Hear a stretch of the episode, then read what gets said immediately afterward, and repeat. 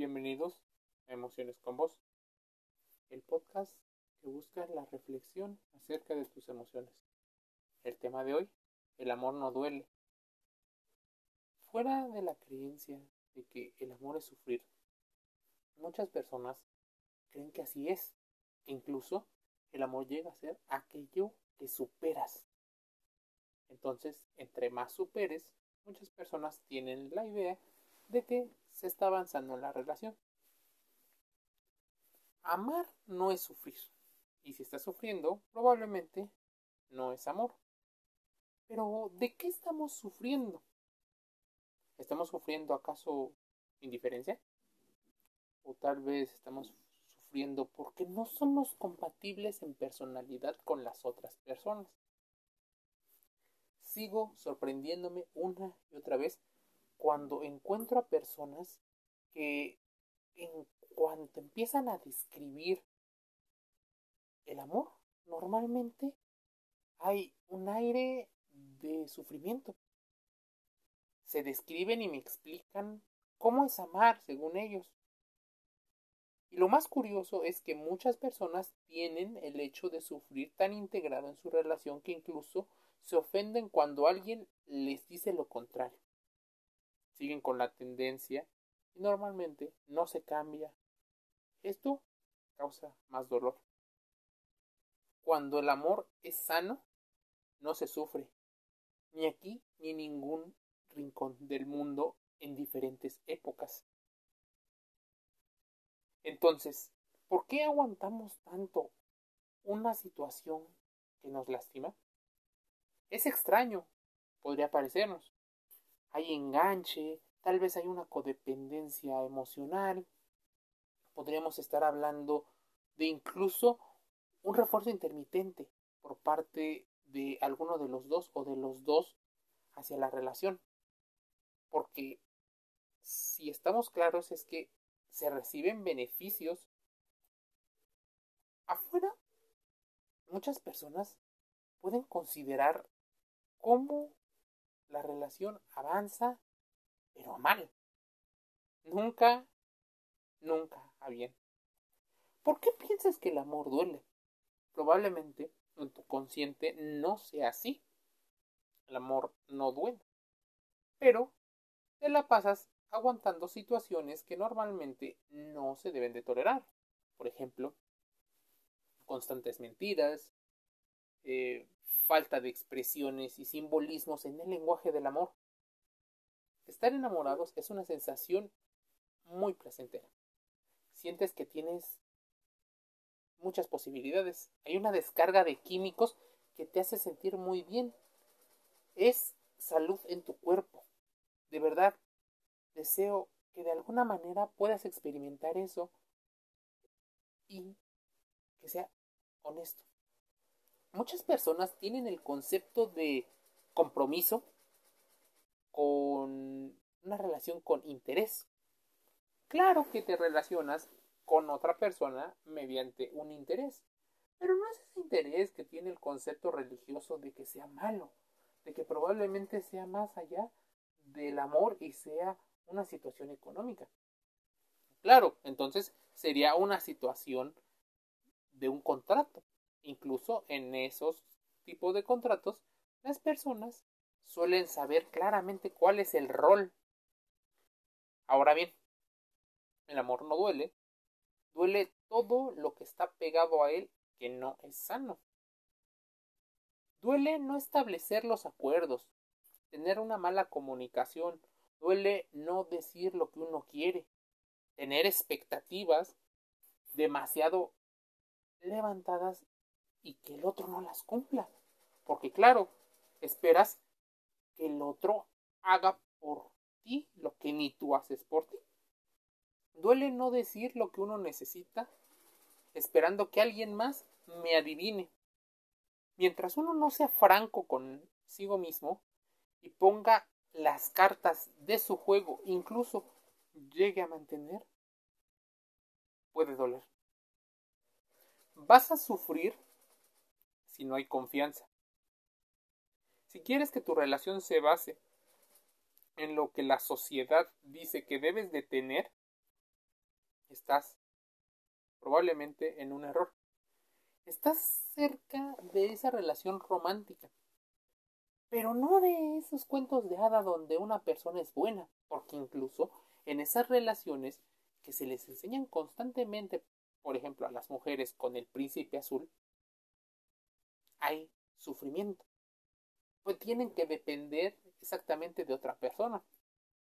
A los hombres se les enseña a que la mayoría de las personas, sobre todo si es una relación heterosexual, la mayoría serán oportunidades para intentar reproducirse. Así que la mayoría estarán dentro de la etiqueta de putas. Muy pocas serán las mujeres que cuenten con la categoría de buenas mujeres. Tú como persona debes de tener y establecer acuerdos. Pero ¿quién te enseña a amar de manera sana? Los medios de comunicación normalmente favorecen el dolor, el sufrimiento, los estereotipos, y eso en buena medida para crear necesidades, deseos que ellos mismos solucionan. Entonces, están manipulando de alguna manera. Mucho de la música no habla de amor, sino habla de relaciones poco nocivas, de cualquier género en muchos, muchos años. 100, 200, 300 años o más. Algunas personas mencionan que la idea del romanticismo, donde el amor es sufrir, viene de desde el siglo XIX. Dile lo que esperas, lo que sueñas, lo que amas, y probablemente también muéstrale lo que odias, pues muchas personas suelen solo mostrar la verdadera cara de la mentira. Me preguntarás, ¿cuál es la verdadera cara de la mentira? Sí, esa donde solo te beneficias tú y la otra persona no se beneficia. Probablemente eres manipulador o manipuladora. Juegas y ni siquiera te estás dando cuenta que estás manipulando a las personas. Que probablemente lo que tú dices que es ligue, probablemente es una seducción coercitiva. Pero claro, como seguramente yo estoy diciéndote algo que va en contra de tus propios valores y las cosas que favorecen tu perfil, probablemente cuestiones esto. Y queda bienvenido la forma en la que posiblemente empiezas a contrastar la información. Mucha gente te dice con estos libros de autoayuda que deja que las collas, que las cosas fluyan y que nada influya. Claro, una mentalidad individualista del concepto. Dejas que las cosas fluyan con etiquetas? Las etiquetas sirven como parámetros para establecer valores. Muchos de estos valores están de manera inconsciente dentro de nuestro colectivo. Incluso muchos tienen una relación muy fuerte con los aspectos más biológicos de la vida. Es importante que empieces a cuestionar esas frases porque si no cuestionas las frases, eso de que nada influya, claro, es muy narcisista, sumamente individualista, porque es como si tú vivieras aislado de todo el mundo y pudieras hacer meritocráticamente lo que tú quieres. Y eso, claro que no se puede. No se puede. Así que, ¿cómo dejar de sufrir por amor. Ya te di algunos consejos, pero te los puedo enumerar en algunos puntos.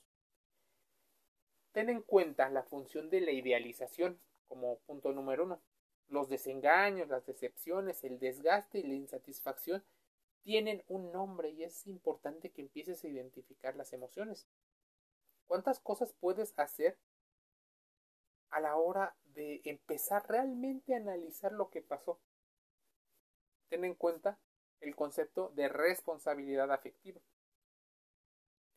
El segundo paso es considerar cuál es probablemente tu perfil relacionado al amor, el lenguaje del amor, los tipos de apego, incluso entiendas cuáles son los conceptos relacionados con el triángulo del amor de Stenberg y el triángulo de las necesidades, como lo son las investigaciones del señor Abraham Maslow. Cambia un poco la forma de reaccionar hacia los eventos. No solo intentes creer que porque ya eres consciente de las cosas, ya las cosas se van a solucionar de la noche a la mañana. Claro que no.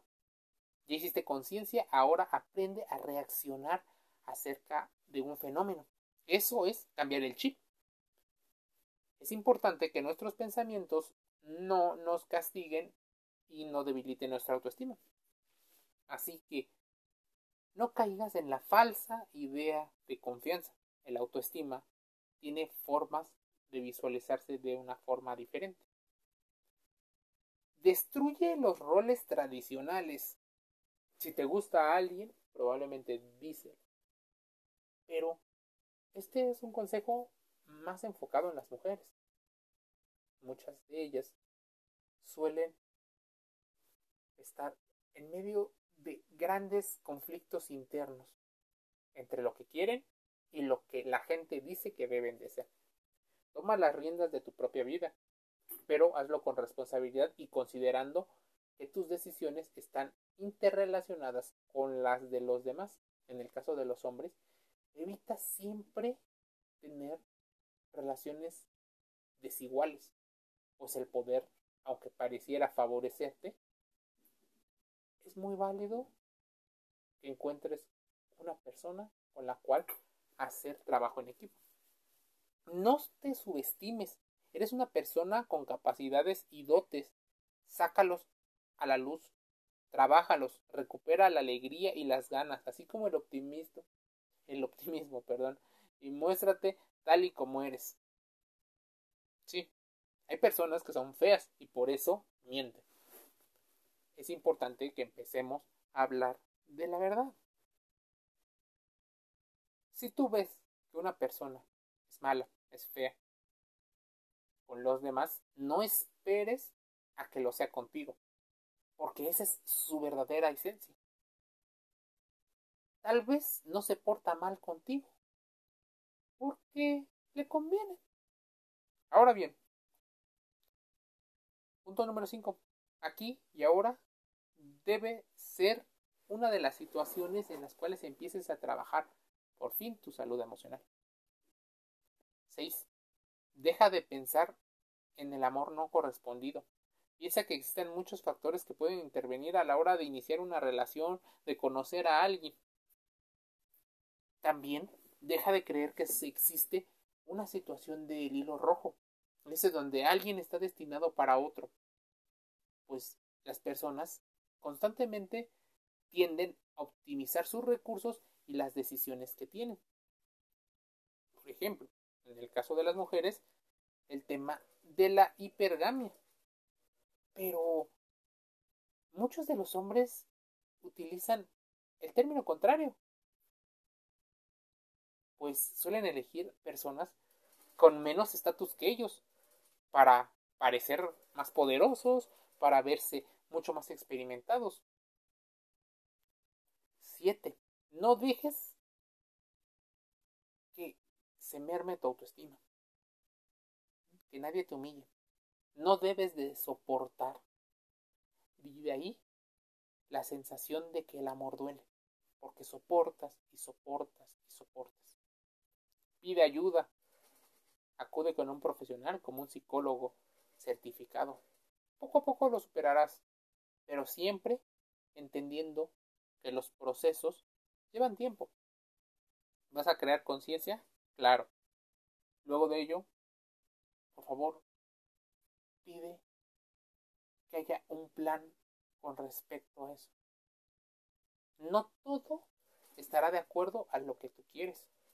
Rodéate entonces de personas, Pero dejemos la idea del positivismo, donde todos van a ser buenos y todos van a parecerse a mí y nada más es fiesta. Claro que no, se aprenderá a resolver conflictos. Pero cuando los conflictos son inevitables, habrá que haber cierto nivel de valores. Así empieza a surgir la idea de que el amar es sufrir, porque hay una parte sumisa y otra más poderosa. Amar no es sufrir. Amar tiene que ver con el concepto que tú tienes de ti mismo. No engrandezcamos personalidades, porque éstas podrían estar también mintiendo. Así que empecemos a hablar acerca de emociones. Lo escuchas en Emociones con Vos, el podcast. Te envío un saludo.